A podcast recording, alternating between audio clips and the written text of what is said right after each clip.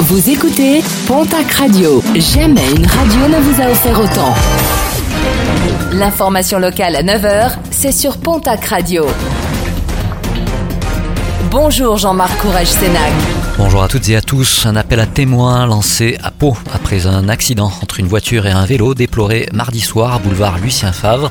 La cycliste âgée de 24 ans souffre d'une fracture de la main. La police recherche une voiture qui, après l'accident, a pris la fuite, une voiture de couleur grise. Alerte arnaque, de faux avis de passage sont laissés dans des boîtes aux lettres avec un QR code qui invite les particuliers à transmettre leurs coordonnées bancaires. La Poste rappelle qu'elle n'invite personne à fournir de telles informations. Le document déposé dans les boîtes aux lettres ressemble par ailleurs comme deux gouttes d'eau à celui de la Poste. La plus grande vigilance est donc de mise. La seconde phase des travaux de prolongation de la voie verte de l'Armagnac entre Cazeneuve et Eos vient de démarrer. Des travaux programmés jusqu'au 20 novembre prochain. À cette occasion, le GR65 sera fermé entre les deux communes le temps de poser la couche de roulement. Un mot de sport et de rugby avec le match avancé de la sixième journée de Pro D2. Le Biarritz Olympique se déplace ce soir à Montauban coup d'envoi de la rencontre à 21h.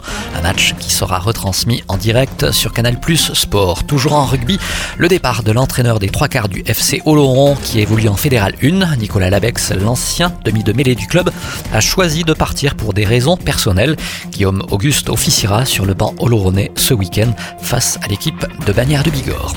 Les dates du prochain Grand Prix de Pau dévoilées hier, placées sous le signe des nouvelles énergies de nos mobilités.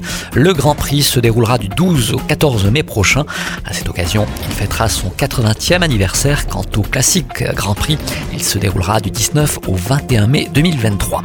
Et puis la Ligue contre le cancer du Gers et le comité départemental olympique et sportif du Gers organisent ce samedi une marche de 6 km et demi accessible à tous dans les rues de Hoche pour se rassembler et se mobiliser autour de la lutte contre les cancers du sein. L'inscription est fixée à 2 euros par personne. La totalité des bénéfices seront reversés à la Ligue contre le cancer pour la recherche et l'aide aux patients.